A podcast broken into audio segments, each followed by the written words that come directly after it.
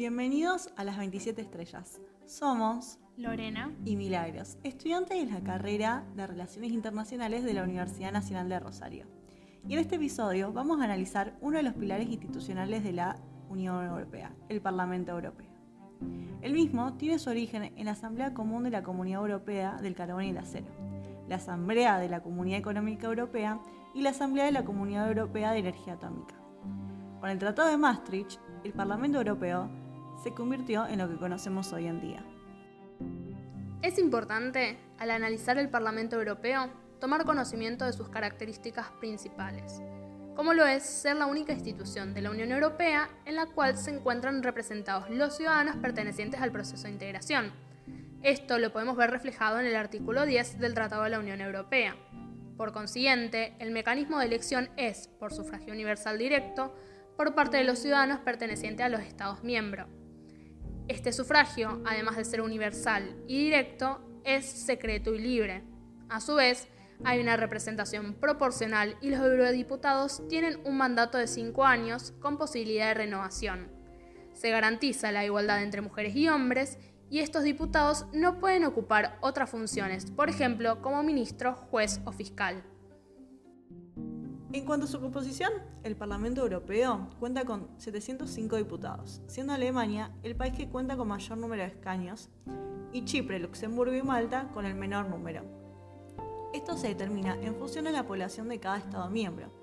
Y desde 1979 los diputados son elegidos por sufragio universal directo por un periodo de 5 años. Cada Estado miembro decide la forma que adoptarán sus elecciones, pero este debe garantizar la igualdad de género y el secreto del voto.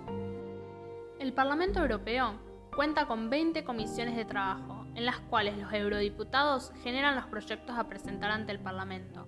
Entre los diferentes roles que cumplen los eurodiputados está la figura del presidente del Parlamento Europeo, que es elegida para un periodo renovable de dos años y medio. La presidencia supervisa todas las actividades del Parlamento Europeo y de sus órganos, así como los debates del Pleno, y garantiza que se cumpla el reglamento del Parlamento. Además, es quien representa al Parlamento en el exterior. Otro rol que pueden cumplir es el de formar parte de una delegación. Estos son grupos oficiales de diputados que mantienen y desarrollan relaciones con los parlamentos de países, regiones u organizaciones que no pertenecen a la Unión. Las delegaciones trabajan para apoyar la democracia y los derechos humanos, más allá de las fronteras de la Unión, reforzando así las posiciones del Parlamento Europeo. Los eurodiputados se reúnen en grupos políticos, no por nacionalidades. Existen siete grupos en el Parlamento Europeo y son necesarios 23 miembros para constituir uno. Para que un grupo político se pueda llevar adelante, debe estar representada al menos la cuarta parte de los Estados miembros y los diputados no pueden pertenecer a más de un grupo. Para mencionar alguno de ellos, tenemos al Partido Popular Europeo, la Alianza Progresista de Socialistas y Demócratas y uno de los más recientes, Identidad y Democracia, creado en la novena legislatura. Aquellos diputados que no forman parte de un grupo político forman parte de los no inscriptos. Como institución de la Unión Europea, el Parlamento cuenta con su propia sede, esta queda instaurada en el protocolo número 6 del Tratado de Lisboa. El mismo tiene su sede en Estrasburgo. Aquí se celebran las 12 sesiones plenarias, incluida la sesión presupuestaria. Estas se celebran de forma mensual.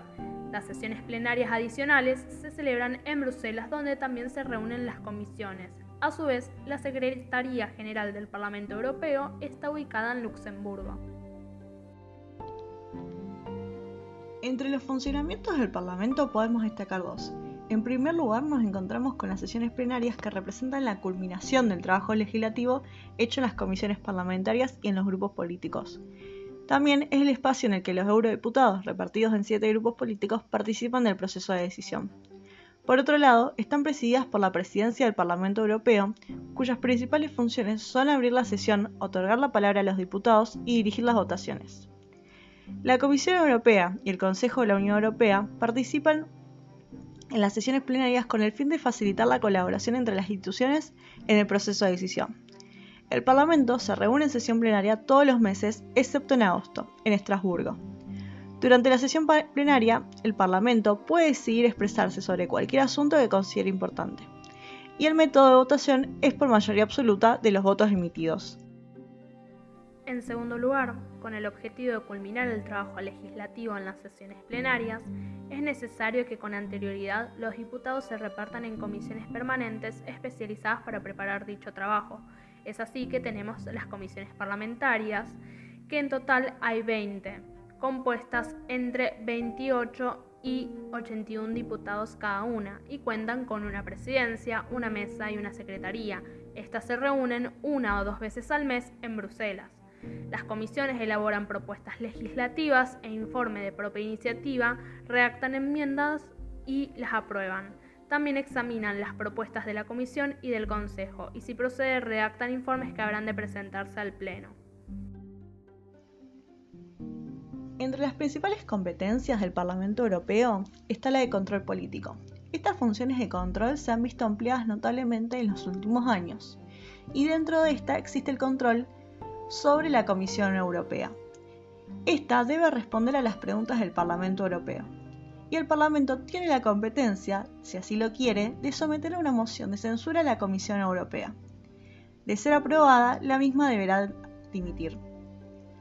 Además, en la práctica de la Unión, también el Consejo debe responder a las preguntas del Parlamento.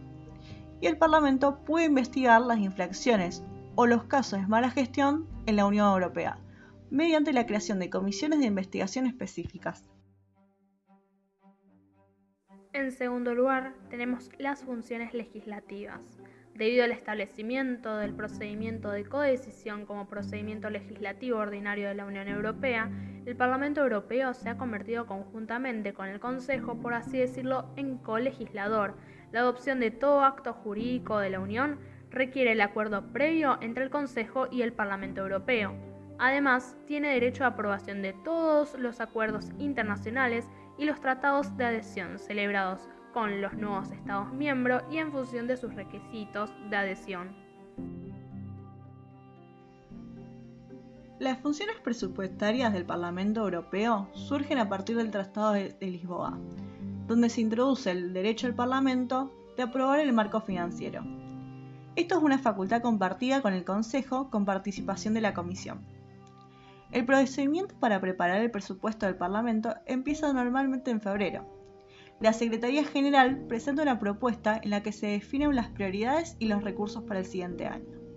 La mesa, compuesta por el presidente y las 14 vicepresidencias, toma dicha propuesta como base para adoptar el anteproyecto de Estado de Previsiones y lo envía a la Comisión de Presupuestos. Se nombra a un miembro de la comisión, el ponente para el presupuesto, para que elabore un informe en el que se presenten las prioridades de trabajo del Parlamento y se proponga cuánto dinero se debería gastar en ellas. La comisión de presupuestos vota el informe en primer lugar y después lo hacen todos los diputados en un pleno. Estas previsiones se incorporan entonces al proyecto de presupuesto de la Unión para el año siguiente, modificado y adoptado posteriormente por los diputados en otro pleno. De acuerdo con la página oficial del Parlamento Europeo, del presupuesto del 2021, 95% fue destinado al presupuesto operativo, esto es, la financiación de políticas aplicadas en el nivel de la Unión, y solo 5% fue destinado al presupuesto administrativo de la Unión Europea. Llegando al final de este podcast, recalcamos que la Unión Europea está conformada por varias instituciones, de las cuales el Parlamento Europeo es una de las más importantes, no solo por el peso de sus decisiones, sino también por el hecho de representar la democracia representativa en los ciudadanos de la Unión Europea. En este sentido, creemos que la democracia es uno de los puntos más importantes a tener en cuenta y el hecho de que una sola institución sea democrática es insuficiente. Consideramos que una de las grandes debilidades del proceso de integración es el desinterés por parte de la población. A esto se le suma que hay, como dijimos, una sola institución, el Parlamento Europeo, que los representa. Por lo tanto, esto sería un debate a tener en cuenta para salvaguardar el futuro de Europa. Si bien se han creado instancias para incentivar la participación democrática, especialmente a los jóvenes, como por ejemplo la más reciente convocatoria del Evento Europeo de la Juventud, para invitar a presentar iniciativas para el futuro de la Unión Europea. No obstante, para finalizar, creemos que es necesario lograr una mayor cohesión y cooperación por parte de toda la ciudadanía, pero esto no va a ser un resultado un impulso por parte de la población, sino que la Unión es responsable por crear un mecanismo para garantizar el aumento de dicha participación.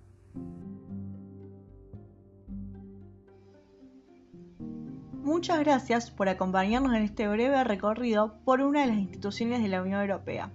Los esperamos en el próximo episodio.